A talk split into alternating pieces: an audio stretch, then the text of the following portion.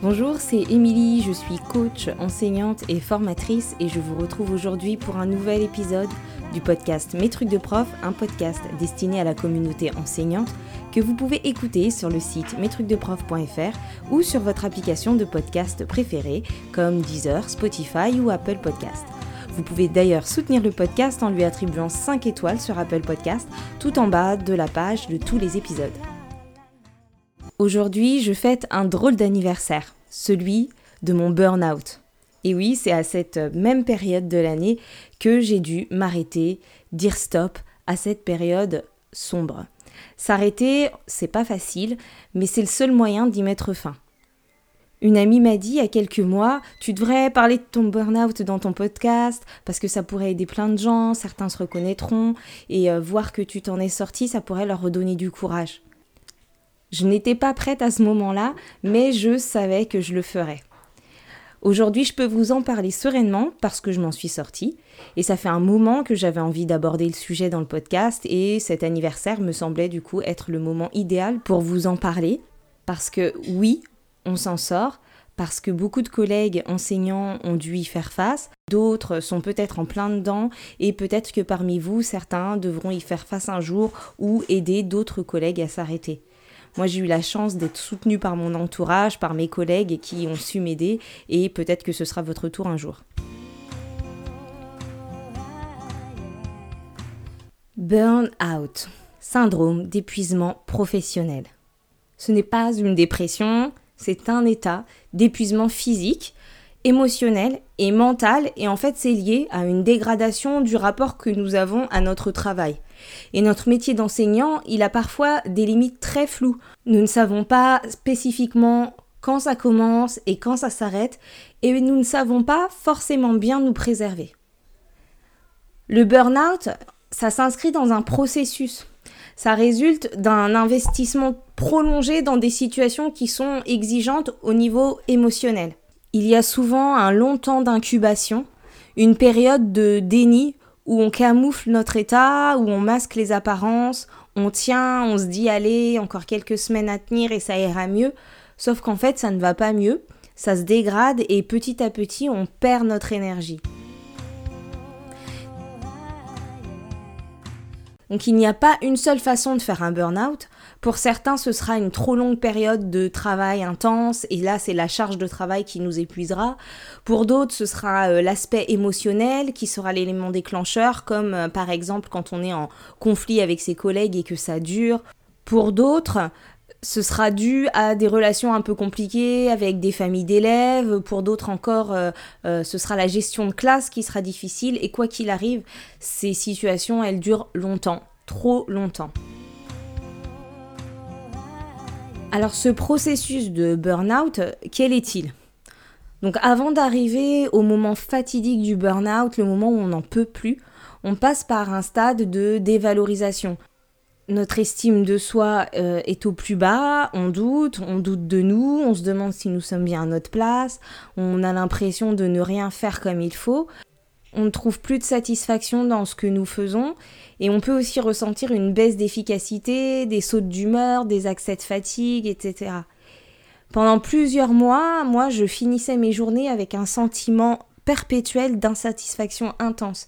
Je n'étais pas satisfaite de mes préparations, j'étais pas satisfaite de ce qui se passait en classe, et pourtant euh, ce n'était pas horrible, mais moi euh, je voyais que ce qui n'allait pas. Je me focalisais sur tous les détails négatifs, je ne voyais plus que les dysfonctionnements, les obstacles, et j'étais même plus du tout capable de voir le positif. Donc à ce symptôme de dévalorisation, cette baisse d'estime de soi, s'ajoutait l'autre symptôme du burn-out, la perte de sens.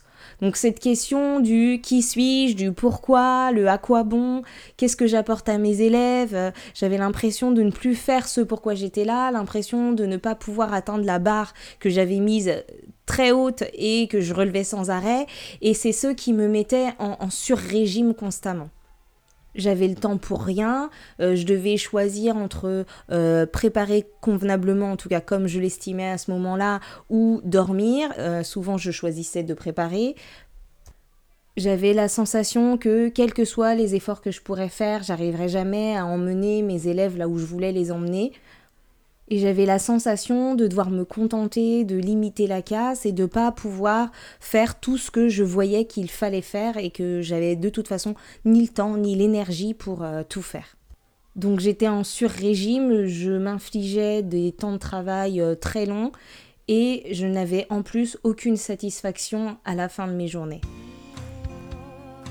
Quatrième symptôme, ça a été le déni des signaux envoyés par mon corps je n'avais pas conscience en fait des messages que mon corps m'envoyait et plus mon corps m'envoyait des signaux, plus je les ignorais, plus il m'envoyait des signaux, fatigue, douleur articulaire. J'avais la sensation d'avoir un point dans la poitrine qui m'empêchait de respirer à plein poumon, euh, des migraines, euh, une perte de voix régulière alors que je criais pas particulièrement. Bref, mon corps m'alarmait mais je ne voulais pas l'écouter.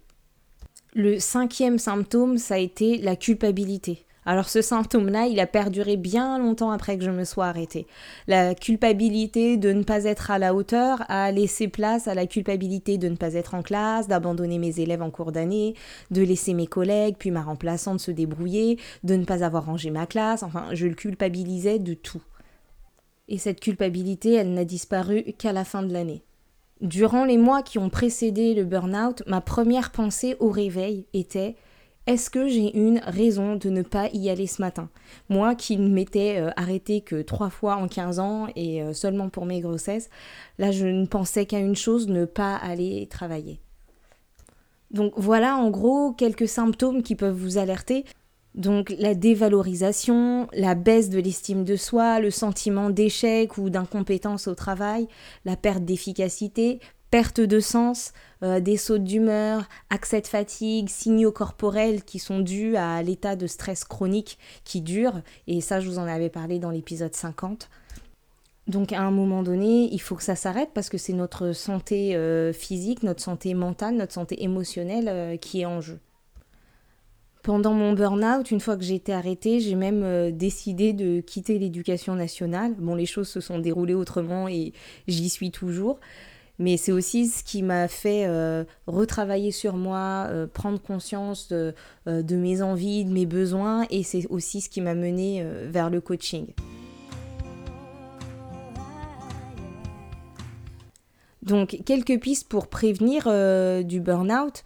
Donc dans l'épisode 50, je vous parlais des drivers, ces petits messages contraignants, ces injonctions qui se manifestent à nous euh, en situation de stress.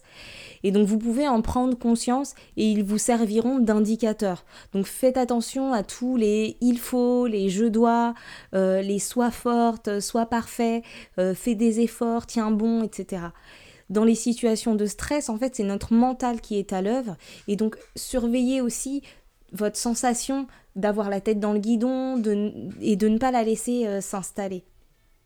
L'autre piste, c'est d'écouter votre corps. Quand le corps vous envoie des signaux de fatigue, quand votre corps s'épuise, quand votre corps se blesse facilement, quand vous avez des problèmes de sommeil, des manques d'appétit, prenez aussi ça comme des indicateurs. Il n'y a pas à culpabiliser ou à les nier, c'est juste un indicateur pour vous dire que c'est le moment de prendre soin de vous. Vous pouvez aussi euh, réfléchir et observer là où vous en êtes dans vos euh, consommations et dans vos excès. Est-ce que vous consommez beaucoup plus de café qu'avant? Est-ce que vous fumez davantage? Est-ce que vous vous laissez plus aller à la malbouffe que d'habitude? Enfin bref, surveillez tous ces indicateurs, prenez soin de vous, surveillez votre hygiène de vie, tant en termes de qualité de sommeil que de d'habitudes alimentaires. Et puis en fait, dès qu'on a conscience de ces indicateurs, eh ben, il faut qu'on prenne le contre-pied et qu'on essaye de discuter de son état pour pas être dans le déni, de, de, parler de sa fatigue, parler de euh, sa baisse d'estime, de bien s'entourer, s'entourer de gens bienveillants, de gens gentils, d'amis, euh, s'efforcer aussi d'apprendre, si c'est pas votre cas, euh, d'apprendre à dire non, d'apprendre à ne pas vous surcharger, à ne pas vous lancer dans un énième projet, à savoir quelles sont vos limites.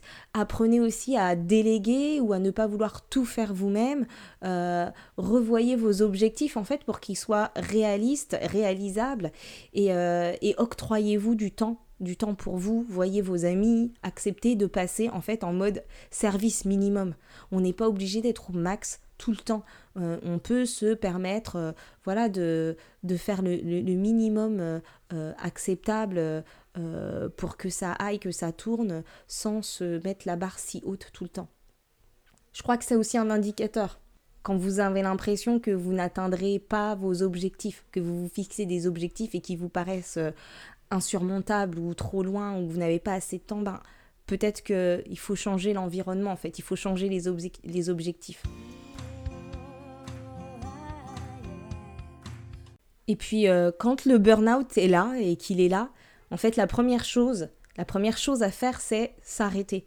S'arrêter, se reposer, dormir et accepter c'est une clé et avoir conscience que ça ne durera pas, ça ne vous définit pas, c'est un état, c'est passager, vous vous en sortirez.